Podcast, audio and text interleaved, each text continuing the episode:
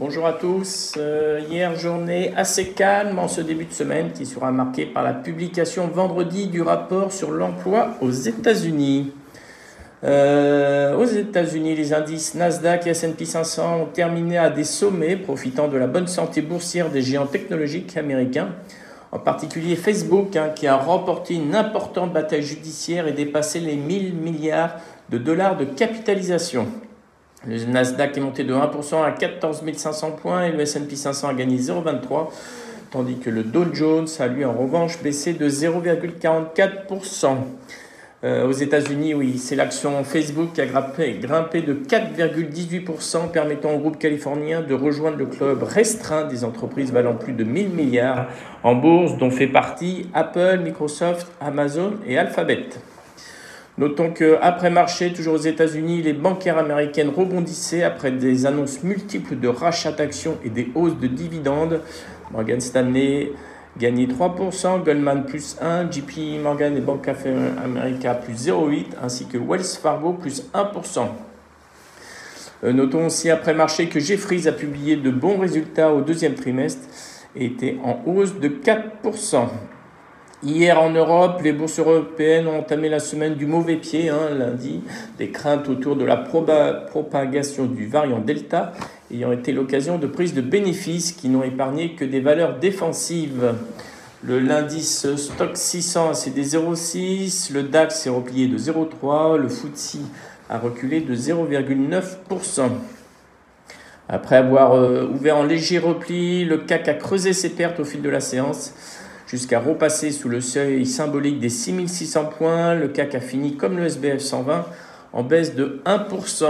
A noter hier que dans les valeurs du CAC, la plus forte hausse était Danone, plus 2,19%, qui devient la valeur préférée dans le secteur européen de l'alimentaire pour JP Morgan.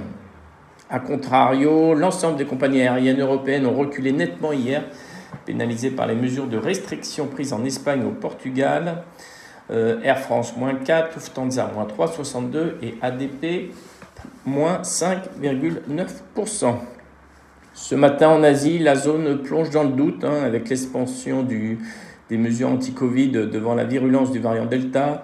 On a au Japon une baisse de 1%, Hong Kong moins 0,8% qui est, qui est plombé un peu par les technos avec un Alibaba qui perd 1,4% ce matin à Hong Kong et un Tencent qui perd 1%.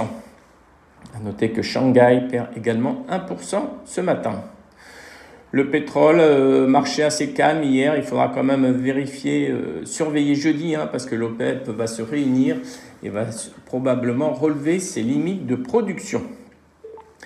Concernant la micro, euh, après clôture, il y a Rexel, hein, le distributeur de matériel électrique, qui a rehaussé ce matin ses objectifs de chiffre d'affaires et de rentabilité pour l'exercice 2021 après avoir connu une activité commerciale supérieure aux attentes au cours du premier semestre.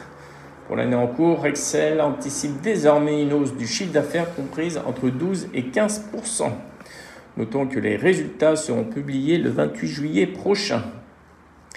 Et enfin, ce matin, la compagnie américaine United Airlines a prévu deux événements ce matin qui, selon une source euh, du secteur, pourrait être l'occasion d'annoncer une commande très importante de 200 avions ou plus pour Boeing et pour Airbus. Je laisse la parole à Nantes. Oui, bonjour. GTT a reçu une commande du chantier naval coréen Hyundai Heavy Industries. La livraison est prévue au T4 2023. Alchimie annonce avoir lancé sa centième chaîne. Elle sera dédiée aux familles royales et people d'exception. Pineway confirme l'acquisition de la start-up française Distemp. Rappelons que cette dernière développe et commercialise des implants et instruments de chirurgie du rachid en France et à l'international. Je termine avec Oncodesign. La société lance une nouvelle offre de service appelée Drive MRT, qui sera destinée au développement de produits radiopharmaceutiques ciblés dans le domaine de l'oncologie. C'est tout pour moi ce matin. Merci bien. Concernant les changements de recommandation sur Essilor, Odo augmente son target à 163 euros. Sur Thales, Berenberg ajuste son objectif à 110 euros. Sur Danone, Morgan Stanley augmente son objectif à 62 euros. Sur Arcelor, Deutsche Bank, Target 36 euros. Sur Vivendi, prix augmenté par Bernstein à 31,50 euros. Sur Givaudan, Givaudan, pardon, Jeffries reste à sous-performance, mais relève son objectif à 3600 francs suisses. Toujours en Suisse, Nestlé Goldman reste à l'achat euh, avec un objectif relevé à 123 francs suisses. Et enfin, sur Vivendi, Jeffries reste à conserver, mais relève son objectif à 31,50 euros. Concernant l'agenda du jour, il y aura notamment à 16h la confiance des consommateurs. Je laisse la parole à Lionel. Bonjour, euh, je vous parlais du support de la semaine dernière sur le cas qui était mobile 20 jours tiers.